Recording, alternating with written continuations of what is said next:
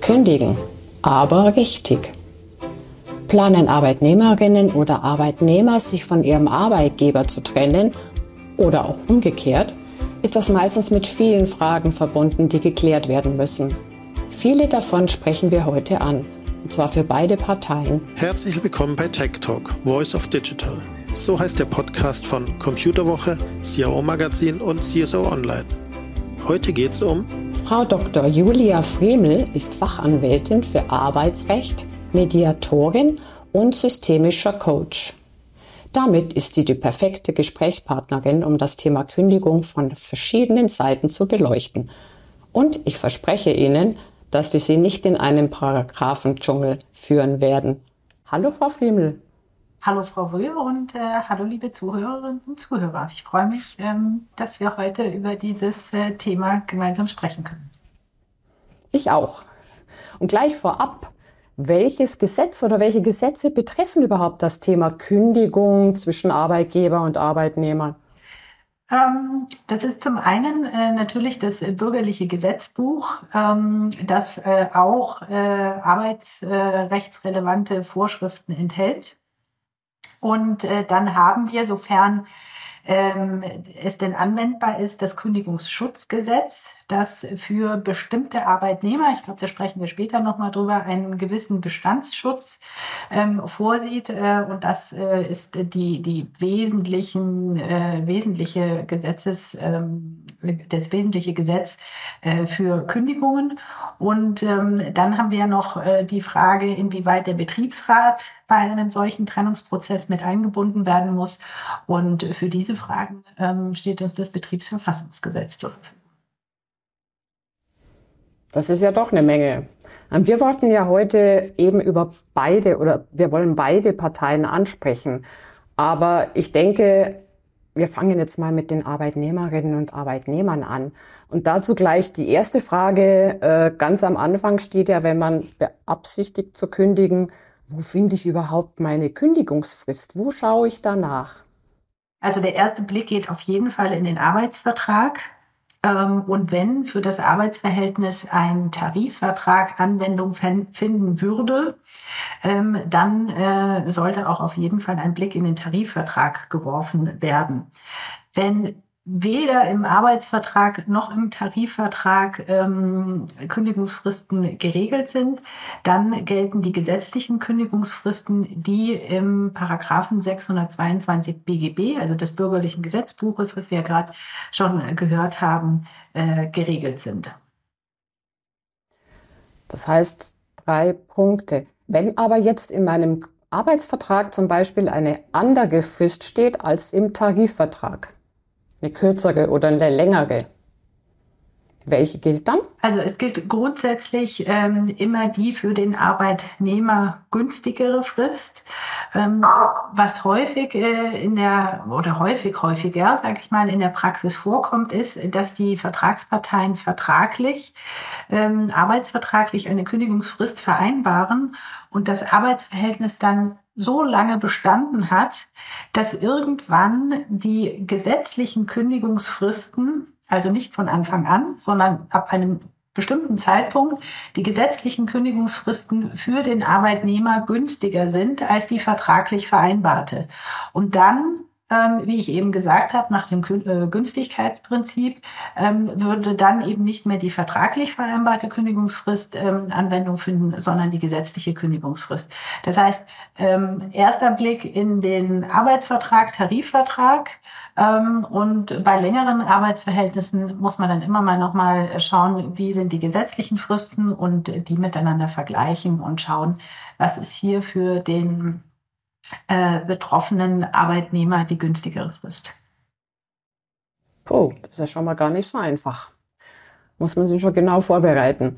Ähm, apropos vorbereiten, wenn ich denn jetzt meine Frist weiß, ähm, wie kündige ich dann? Also in welcher Form? Reicht eine E-Mail äh, oder muss, muss es doch ein Brief sein? Und wenn mit Einschreiben oder Rückschein oder was ist da die Vorgabe? Also die Kündigungserklärung gilt für Arbeitnehmer und für Arbeitgeber, muss auf jeden Fall schriftlich erfolgen. Ähm, das ist gesetzlich geregelt, auch wieder im BGB, im Paragraph 623.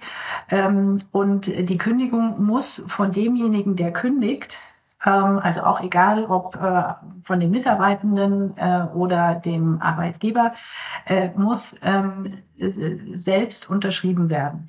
Also eine elektronische Form ähm, wie E-Mail, SMS, WhatsApp äh, oder irgendwelche anderen Messenger-Dienste, ähm, die sind für die Wirksamkeit der, der Kündigung nicht wirklich hilfreich. Ähm, und was auch nicht funktioniert, ist, dass man eine Kündigung formuliert, ähm, selbst unterschreibt und dann einscannt und äh, der anderen Partei per E-Mail übersendet. Auch das reicht auf gar keinen Fall aus. Oh, dann ist WhatsApp sogar, sogar raus jetzt in dem Fall schon mal. Und äh, inhaltlich gesehen ähm, muss die äh, Kündigung, ja, wie soll ich sagen, unmissverständlich zum Ausdruck bringen, dass das Arbeitsverhältnis zu einem bestimmten Termin ähm, beendet werden soll. Ähm, Sicherlich ist es sehr hilfreich, das Wort Kündigung zu verwenden. Ähm, wenn man jetzt aber als Laie dieses Wort aus irgendeinem Grund nicht verwendet, aber aus dem Kontext klar hervorgeht, dass das Arbeitsverhältnis zu einem bestimmten Zeitpunkt geendet ähm, enden soll, äh, dann würde das ausreichen. Es geht eben hier darum, dass die, die andere Seite weiß, okay, der oder diejenige möchte zu einem bestimmten Zeitpunkt das Arbeitsverhältnis enden. Die Angabe von Gründen ist nicht zwingend erforderlich. Also weder Arbeitnehmer noch Arbeitgeber müssen in eine Kündigung äh, zwingend die Gründe reinschreiben. Was anderes gilt nur, eine kleine Ausnahme für ähm, Auszubildende, wenn äh, der Arbeitgeber hier kündigt und die Auszubildenden nie, sich nicht mehr in der Probezeit befinden. Da ist es ein bisschen anders, da müssen Gründe angegeben werden. Nur so als kleiner, kleiner Hinweis. Ähm, aber ansonsten äh, sind äh, die Angaben von Kündigungsgründen äh, nicht erforderlich. Und der weitere Punkt, Sie hatten das gerade angesprochen, ist ja die Frage, ähm, wie stelle ich sicher, dass der andere auch wirklich die Kündigung bekommt. Also das ist ähm, arbeitsrechtlich gesehen die Frage äh, des Zugangs. Ähm, und da ist derjenige, der kündigt, verantwortlich dafür, äh, dass die Kündigung der anderen Seite zugeht. Und im Notfall, also wenn dieser Zugang aus irgendeinem Grund bestritten werden sollte, dann auch ähm, darlegungs- und beweispflichtig. Das heißt, es empfiehlt sich hier immer, ähm, den Zugang sicherzustellen durch am besten eine persönliche Übergabe gegen Empfangsbestätigung oder wenn das äh, aus irgendeinem Grund äh, nicht möglich ist, äh, dann sollte die Kündigung durch einen Boten oder einen Kurierdienst übergeben werden, sodass man also hier äh, den Zugang entsprechend im Worst Case sozusagen nachweisen kann. Mhm. Jetzt fällt mir gerade noch was ein. Es gibt ja einige Arbeitnehmerinnen und Arbeitnehmer, die vielleicht schon länger im Unternehmen sind und verschiedene Arbeitsverträge haben, die oft aufeinander aufbauen. Ähm, muss man sich denn in der Kündigung äh, auf irgendein Datum beziehen, also auf meinen Arbeitsvertrag vom, oder reicht es, wenn ich einfach sage, äh, ich kündige mein Arbeitsverhältnis? Also wenn man es ähm, ähm korrekt also sehr sorgfältig äh, machen würde, ja, dann würde man ähm, Bezug nehmen auf äh, den Arbeitsvertrag, ähm, der als erstes abgeschlossen wurde und dann gegebenenfalls noch, wenn es Zusatz- oder äh, Änderungsvereinbarungen gibt, auf die weiteren Vereinbarungen mit den jeweiligen Datumsangaben äh, Bezug nehmen. Ähm, ich kenne jetzt keine Rechtsprechung, die sagt, wenn man jetzt nicht das Datum des abgeschlossenen äh, Arbeitsvertrages benennt, äh, dass dann äh, an der Verständlichkeit dieser Kündigung gezweifelt äh, werden müsste, kenne ich jetzt äh, aktuell keine Rechtsprechung. Ähm, man kann das machen, ich würde es empfehlen, aber äh, man muss das jetzt, glaube ich, nicht machen. Wichtig ist, dass klar zum Ausdruck kommt, dass das Arbeitsverhältnis, das laufende Arbeitsverhältnis gekündigt werden soll. Ja, ähm, Zweite äh, Frage, die mir gerade noch so im Zusammenhang einfällt, an wen schreibe ich denn die Kündigung? Es gibt ja, äh, schreibe ich direkt an meinen Chef, also wen spreche ich dort an oder schreibe ich es an, an die HR-Abteilung, falls es denn eine gibt, oder ist es das auch wieder egal? Nein, das ist eine gute Frage. Das ist gar nicht egal. Ähm, die sollte auf jeden Fall an den Unternehmensinhaber oder die entsprechende vertretungsberechtigte Person oder das vertretungsberechtigte Organ ähm, adressiert werden ähm, und äh, dann je nach ähm, Unternehmensprozessen ähm, ist dann die äh, Kündigung ähm, vielleicht mit HR, vielleicht mit dem unmittelbaren Vorgesetzten, vielleicht auch mit dem Unternehmensinhaber oder dem Geschäftsführer ähm, dann äh, persönlich zu übergeben. Aber auf jeden Fall muss in der Kündigung ähm, der Arbeitgeber selbst beziehungsweise dessen äh, vertretungsberechtigte Person oder das vertretungsberechtigte Organ angegeben werden. Also ich kann nicht die Kündigung an HR oder an den unmittelbaren Vorgesetzten ähm, richten, wenn diese keine entsprechenden Vertretungsfunktionen ähm, haben. Das ist ganz wichtig. Eine gute Frage. Ja, sehr interessant. ähm, jetzt sind wir, glaube ich, bei den Arbeitnehmerinnen und Arbeitnehmern soweit durch, was das Prozedere angeht. Jetzt würde ich gerne wechseln zu den Arbeitgebern. Das wird ein bisschen länger, habe ich das Gefühl, weil der Arbeitgeber ähm, meiner Meinung nach auch mehr Dinge beachten sollte. Ähm, es geht ja schon mal um die Vorbereitung, also die, die gar noch vielleicht noch gar oder doch wir sagen, wir haben eine Person ausgemacht, äh, die gekündigt werden soll oder muss. Wie bereitet sich ein Unternehmen darauf vor? Also die erste, ähm, der erste Punkt, äh, den das Unternehmen äh, sich anschauen muss, äh, ist die, die, die arbeitsrechtliche Seite. Also ähm, ist eine Kündigung arbeitsrechtlich zulässig? Und da stellt sich äh, im, äh, im ersten Schritt die Frage, ist das Kündigungsschutzgesetz für das Unternehmen, für den Betrieb anwendbar.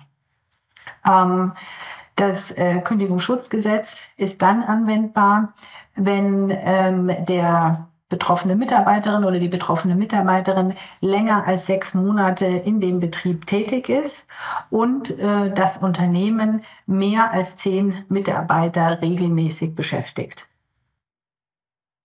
Ähm, wenn diese Voraussetzungen erfüllt sind, dann findet das Kündigungsschutzgesetz Anwendung und das bedeutet, dass der Arbeitnehmer einen Bestandsschutz durch dieses Gesetz für sein Arbeitsverhältnis hat.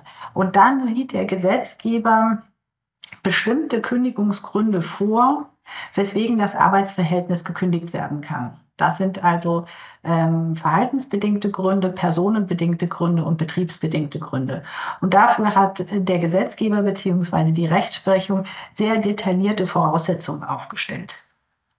Und die müssen eben dann entsprechend je nach Sachverhalt, ähm, also je nach Hintergrund der geplanten Kündigung, dann äh, geprüft werden und geschaut werden, haben wir ein äh, arbeitsrechtliches Risiko, an welchen Stellen besteht dieses arbeitsrechtliche Risiko, wie bewerten wir das? Wenn der Arbeitgeber ein sogenannter Kleinbetrieb ist, also äh, zehn oder weniger Mitarbeiter beschäftigt oder der Mitarbeiter eben diese sechsmonatige Betriebszugehörigkeit noch nicht ähm, erfüllt hat, dann greift dieses Kündigungsschutzgesetz noch nicht oder greift nicht. Ähm, und dann kann der Arbeitgeber ich sage jetzt mal, relativ frei kündigen. Ähm, diese bestimmten Kündigungsgründe mit den ähm, gesonderten Voraussetzungen, die sind also hier nicht zu beachten. Ist es denn, äh, weil, weil Sie gerade gesagt haben, die Gründe als Arbeitnehmerin oder Arbeitnehmer muss ich ja keinen Grund angeben in meiner Kündigung. Wie ist es denn von der anderen Seite her? Muss der Arbeit Arbeitgeber einen Grund angeben in der Kündigung? Nein, auch der Arbeitgeber muss in dem Kündigungsschreiben selber keinen Grund angeben. Das äh, kann er also ähm, oder das wird dann erst relevant werden, wenn zum Beispiel der Arbeitnehmer oder die Arbeitnehmerin die Kündigung gerichtlich angreifen würde in einem ähm, Kündigungsschutzverfahren.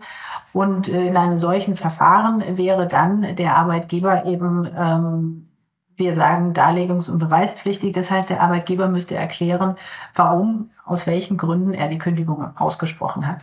In die Kündigung selber muss man es nicht rein. Okay. Jetzt haben wir die Person identifiziert, sage ich jetzt mal. Wir haben die äh, rechtlichen Dinge vorab abgeklärt. Ich würde da gerne noch, ja? noch zwei, ja? zwei Aspekte ergänzen. Ähm, wir hatten ja gerade den Fokus auf ähm, dem, de, ja, auf dem, äh, auf der Frage, was sind die Voraussetzungen für die Kündigung? Kann ich kündigen? Welche Risiken bestehen arbeitsrechtlich gegebenenfalls? Ähm, der Arbeitgeber hat in diesem Zusammenhang noch weiter zu überlegen, gibt es gegebenenfalls einen Sonderkündigungsschutz?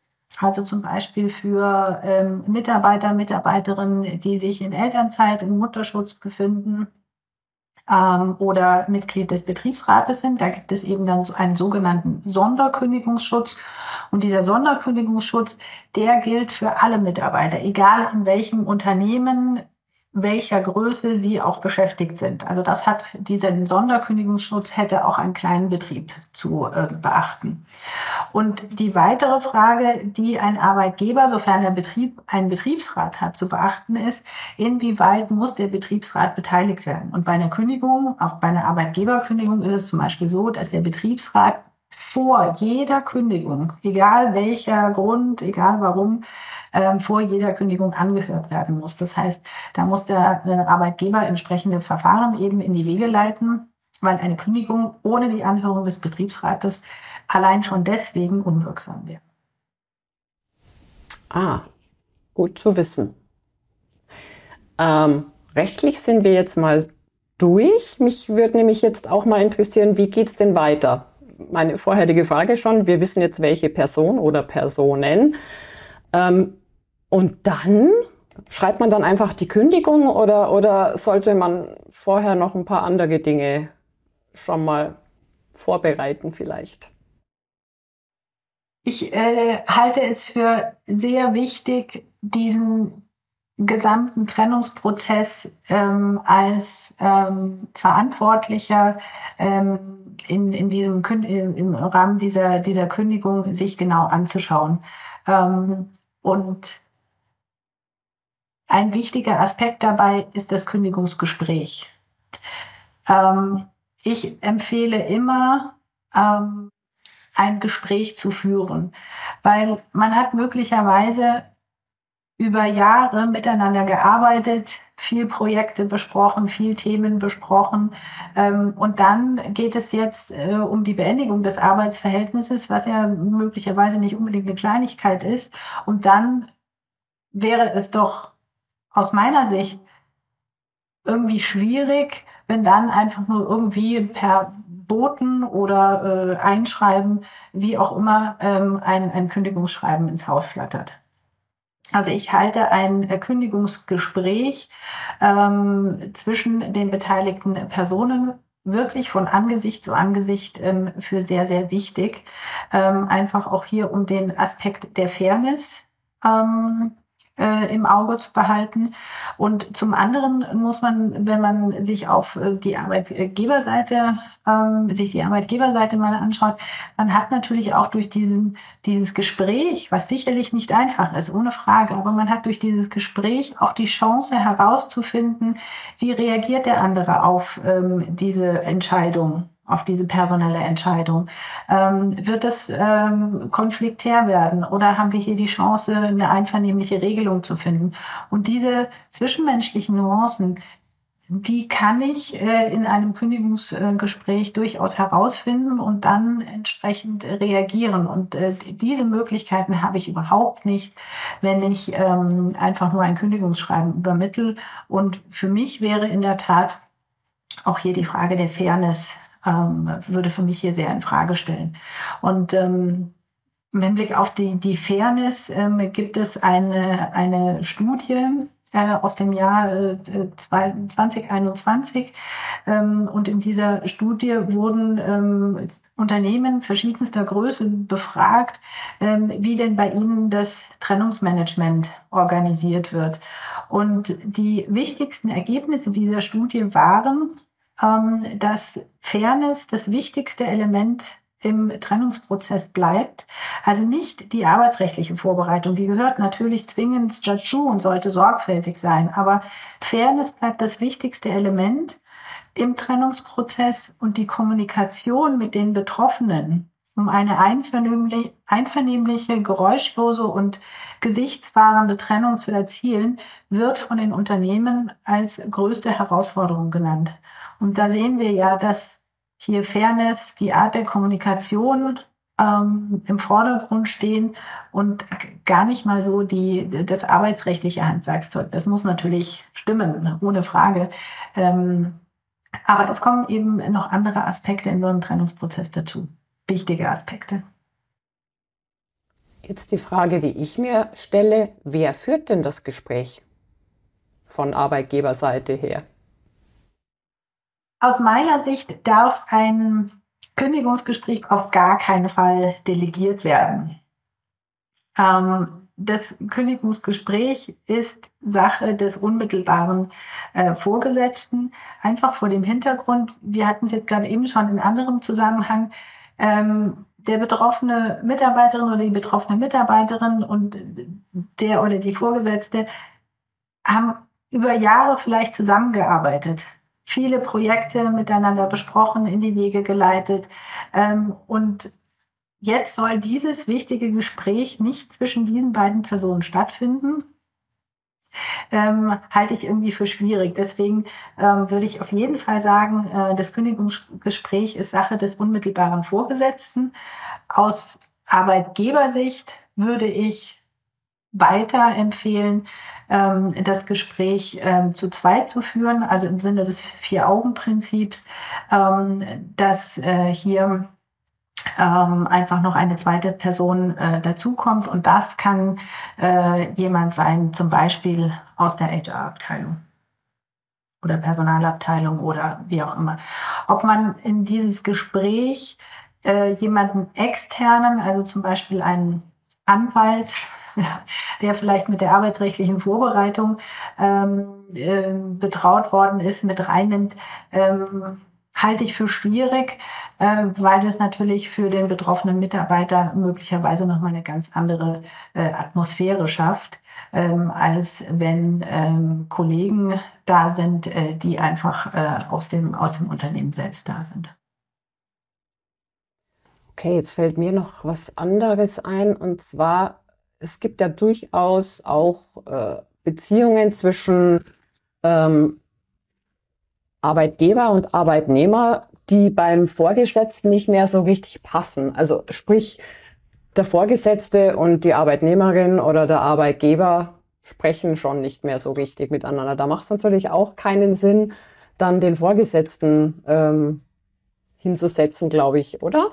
Also könnte man dann noch eine Vertretung doch äh, herbeiholen.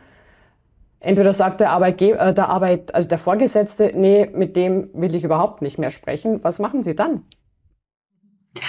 Also grundsätzlich ähm, halte ich es aus den besagten Gründen für wichtig, dass der unmittelbare Vorgesetzte dieses äh, Kündigungsgespräch tatsächlich führt.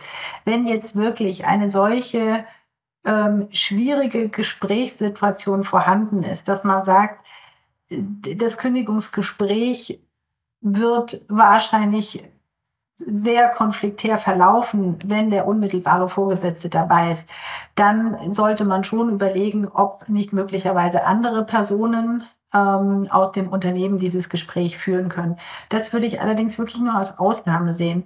Ähm, wirklich nur dann, so wie, wie Sie es jetzt angesprochen haben, Frau Wöhr, dass dieses Verhältnis zwischen ähm, Mitarbeitenden und Vorgesetzten so nachhaltig schon gestört ist, dass eigentlich ein, ein vernünftiges Trennungsgespräch äh, fast gar nicht mehr denkbar ist. Ähm, wenn die Arbeitgeberseite das Gefühl hatte, es könnte eine risikobehaftete Kündigung werden, ähm, sollte man dann schon irgendwie so einen Eskalationsplan in der Tasche haben. Was machen wir dann, wenn der, wenn der Arbeitnehmer oder die Arbeitnehmerin sagt, nee, ich nehme die Kündigung nicht an? Sollte ich mich da schon darauf vorbereiten? Wie kann man sich darauf vorbereiten? Äh, ja, man kann sich darauf vorbereiten. Ich, ich möchte gerne hier zwei ähm, Aspekte voneinander trennen. Das eine ist, wenn ich in der arbeitsrechtlichen Vorbereitung ähm, Überprüfung gesehen habe, dass die Kündigung mit arbeitsrechtlichen Risiken behaftet ist, weil möglicherweise die ein oder andere Voraussetzung nicht gegeben ist, vielleicht nicht nachgewiesen kann, werden kann, warum auch immer.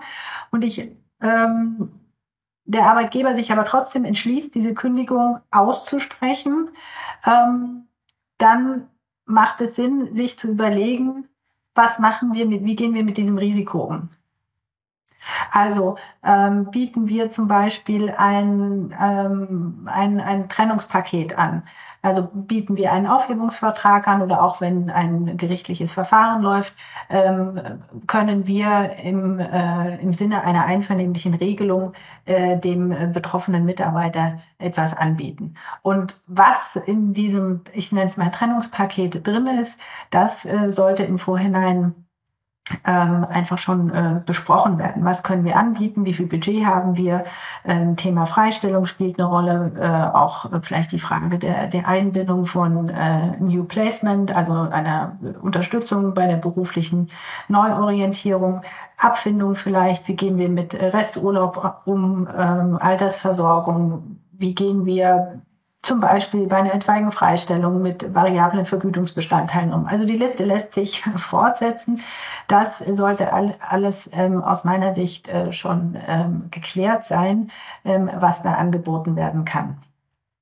Ähm, der zweite Aspekt ist, wenn erwartet wird, dass das Gespräch sehr schwierig wird.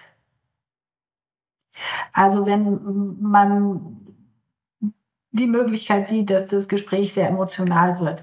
Auch dann kann man diese, ähm, ja, diese Gesprächsführung ähm, vorbereiten und äh, in zweierlei Hinsicht einmal sich zu fragen, ähm, naja, die gekündigte Person, ähm, welche Dimension hat denn die Kündigung? Ja, das kann, das kann ganz unterschiedlich sein. Für manche Personen ist es überhaupt nicht schlimm, eine Kündigung zu bekommen, weil sie eigentlich schon lange darauf gewartet haben, dass der Arbeitgeber endlich diese Kündigung ausspricht.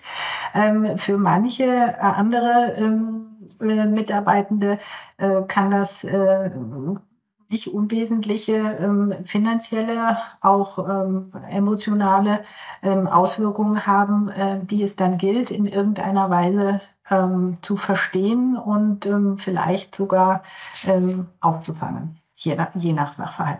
Also da ist die, da ist die Bandbreite, wie die betroffenen Personen reagieren können, einfach wahnsinnig groß. Und manchmal lohnt sich da einfach schon mal ähm, die Überlegungen, ähm, was, was weiß man über die Situation der oder des Gekündigten? Wie ist die Arbeitsmarktlage für diese Person?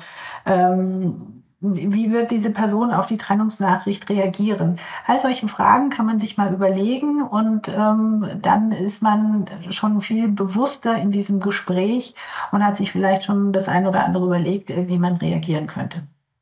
Und der zweite Punkt ist, ähm, gerade Sie hatten es vorhin angesprochen, nehmen wir mal an, das Verhältnis zwischen Mitarbeitenden und äh, Vorgesetzten oder Monter ist äh, in, in, irgendeiner Weise schwierig. Und äh, dann kann sich derjenige, der die Kündigung ausspricht, weil es ja in der Tat eine schwierige Situation ist, ähm, auch selber nochmal darauf vorbereiten. Also sich mal überlegen, ähm, so ganz einfach gesprochen, wenn ich dieser Person gegenüber sitze, was triggert mich da immer? Ja, also was, was bringt mich selber äh, in eine emotionale ähm, Situation ähm, und äh, wie kann ich das verhindern? Weil es geht ja auch hier darum, ähm, das Kündigungsgespräch wirklich ohne Gesichtsverlust zu führen und zu schauen, dass äh, die Trennung, die Beendigung des Arbeitsverhältnisses ähm, für beide Seiten äh, akzeptabel und, und fair irgendwie über die Bühne läuft. Und da helfen natürlich emotionale Ausbrüche ähm, auf, auf vorgesetzter Seite, ähm, helfen da natürlich auch nicht.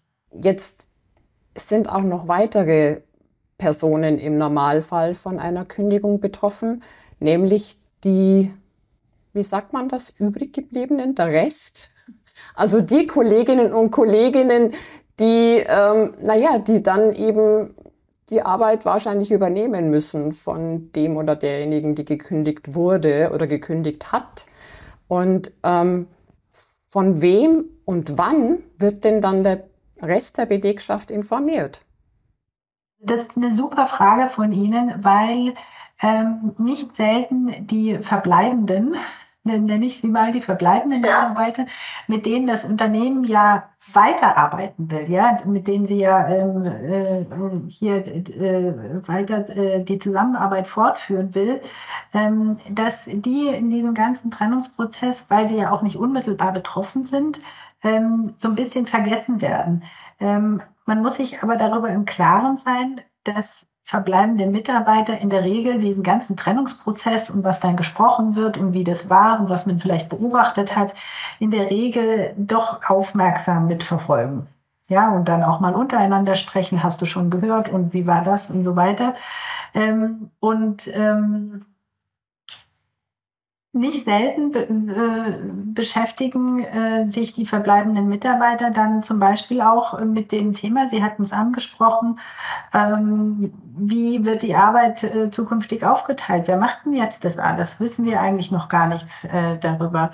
Ähm, vielleicht äh, kann man diese Entscheidung überhaupt nicht nachvollziehen, weil keine Hintergrundinformationen da sind, was möglicherweise zu einem Vertrauensverlust äh, in die Vorgesetzten oder in das Management ähm, führen kann. Ähm, blödestenfalls kann es auch selber zu einer inneren Kündigung führen, weil man sagt, okay, also kann ich jetzt gar nicht verstehen, das, das kann ich nicht nachvollziehen und wie das hier abgelaufen ist, das gefällt mir gar nicht. Also vielleicht sollte ich mich auch mal umorientieren. Ähm, und äh, all diese Unsicherheitsfaktoren sind natürlich aus Arbeitgebersicht betrachtet wenig hilfreich, ähm, um die Motivation äh, der verbleibenden Mitarbeiter ähm, und die Freude äh, an der Arbeit aufrechtzuerhalten. Und deswegen ist es wichtig, die Verbleibenden mit in den Fokus zu nehmen und ähm, sich genau die Fragen, die sie gestellt haben, zu überlegen, wann äh, kommuniziere ich den verbleibenden Mitarbeitern, dass eine Trennung von äh, einem bestimmten Kollegen ähm, ansteht beziehungsweise ähm, durchgeführt wird. Und dann macht es natürlich Sinn, äh, klar äh, und auch hier zeitnah zu informieren, ähm, welche Änderungen das im, äh, im, im Unternehmen bedeuten also welche Aufgaben zukünftig von wem übernommen werden und wie hier eben die, die äh, Veränderung dann tatsächlich geplant wird. Ich halte das für sehr, sehr wichtig, um einfach die Verbleibenden, mit denen das Unternehmen ja plant, weiter zu äh, dass man die auch tatsächlich an Bord hat. Manchmal kann es auch Sinn machen, ähm, gerade bei, bei größeren ähm, Veränderungsprozessen ähm, sogar einen Ansprechpartner zu benennen, ähm, wo die verbleibenden Mitarbeiter dann auch wirklich hingehen können und ähm, äh, offene Fragen ähm, geklärt werden. Gut, wenn es um eine Person geht, dann ist es wahrscheinlich auch nur ein kleiner Teil, der informiert werden, also so richtig informiert werden muss, wer die Arbeit übernimmt und so weiter. Ähm, es kommt natürlich auch immer auf die Größe des, des Unternehmens an, gehe ich mal davon aus. Und, und dann ist die Frage, wie kommuniziere ich es? Wenn ich jetzt äh, eine, eine Bäckerei habe, also irgendeinen Einzelhandel zum Beispiel, einen kleineren, wo ich sage, okay, ich, ich rufe meine zehn Leute zusammen und würde ich sagen persönlich, aber es geht natürlich äh, mit Zunahme der Größe äh, nicht mehr so einfach. Mache ich es per E-Mail? Mache ich es per Teams-Meeting, so wie wir es jetzt machen? Oder was, was würden Sie da sagen? Ich glaube, es gibt äh, an dem Punkt kein richtig oder falsch, ähm, sondern man sollte sich da auch ähm, dran orientieren. Ähm, wie haben wir bisher im Unternehmen ähm, Entscheidungen, die ähm, einen größeren äh, Einfluss haben auf die Belegschaft, wie haben wir die bisher kommuniziert? Und ähm, wenn das bisher ein ganz gutes äh, Kommunikationsmittel war, dann würde ich da bleiben. Das kann über Teams sein, das kann auch sein, dass man eine Mitarbeiterversammlung mal mittags einberuft, das kann auch eine E-Mail ähm, äh, äh, an alle Mitarbeiter sein. Also da gibt es jetzt kein richtig oder falsch. Wichtig an diesem Punkt ist aus meiner Sicht, dass es zeitnah erfolgt, dass also hier äh, nicht die Gerüchteküche sich äh, groß entwickeln kann, dass es zeitnah erfolgt und dass der, die Beendigung vorher intern abgestimmt ist. Also dass man sicherstellt, dass nicht ähm, der eine dies sagt, der andere dies sagt und der nächste dies sagt. Also dass hier eine klare Linie entsteht ähm, oder geklärt wird, ähm, äh, wie man diese, diese Trennung an die verbleibenden Mitarbeiter und vielleicht auch nicht nur die verbleibenden Mitarbeiter. Ich nehme da nochmal einen Aspekt mit rein an Geschäftspartner, Kunden, äh, all sonstige, äh, die mit, äh, der, äh, mit dem betroffenen Mitarbeiter in irgendeiner Weise zusammengearbeitet haben. Jetzt kann es natürlich sein, dass äh, diese Strategie, ne, Strategie ist, ja doch, ist es schon eigentlich Strategie, äh, mit dieser offenen Position oder vielleicht auch mehreren offenen Positionen, ähm, dass die Strategie da noch nicht so richtig äh, besteht, praktisch. Was, was, was passiert jetzt mit der, mit der übrig gebliebenen Arbeit? Äh, macht es auch Sinn, die Mitarbeiter vorher zu informieren, dass 1, 2, 3, 4, 5, 6, 7 Personen in Zukunft fehlen werden, aber die, äh, die restlichen Infos dann, keine Ahnung, in ein, zwei Wochen kommen, dass man wenigstens sagt, okay, wir vergessen euch nicht, erfahrt noch was, weil es kann durchaus sein, glaube ich, dass das eben noch nicht alles geklärt ist. Oder soll man die zwei, drei Wochen abwarten und dann erst kommunizieren? Mhm. Ich denke, die Kommunikation an die Verbleibenden sollte dann erst stattfinden, wenn mit dem oder der betroffenen Mitarbeiterin gesprochen wurde. Im Vorfeld an die Verbleibenden heranzutreten und sagen, also bald wird eine Kündigung kommen, wenn ich es jetzt mal ganz salopp sage, äh, und es wird euer Team betreffen, ähm, vielleicht äh, auch keinen Namen zu nennen, das halte ich für für äußerst unglücklich, weil man da natürlich äh, den Raum für Spekulationen und Mutmaßungen äh, öffnet. Also auf jeden Fall äh, sollte die Kommunikation an die Verbleibenden oder sonstige Geschäftspartner erst stattfinden, wenn mit den betroffenen Mitarbeitern gesprochen wurde. Ähm, und man kann zum Beispiel auch im Rahmen des Gesprächs äh, mit den betroffenen Mitarbeitern klären, wie wollen wir das denn kommunizieren? Was macht denn Sinn? Also auch diesen Aspekt kann ich im Rahmen des Trennungsprozesses, muss ich nicht, aber kann ich im Rahmen dieses Trennungsprozesses ähm, miteinander abstimmen. Ähm, und ähm, die, die, die Begründung oder die Kommunikation, ich hatte es vorhin schon gesagt, sollte natürlich auch im Unternehmen selbst ähm, abgestimmt sein. Aber die Reihenfolge, dass äh, auf jeden Fall zuerst mit den Betroffenen oder der Betroffenen gesprochen wird, ähm, halte ich für, für wichtig, weil ansonsten die, die, ja, der Raum für Mutmaßungen, für Spekulationen einfach zu groß wird. Und das ja eigentlich genau das ist, was man nicht haben will.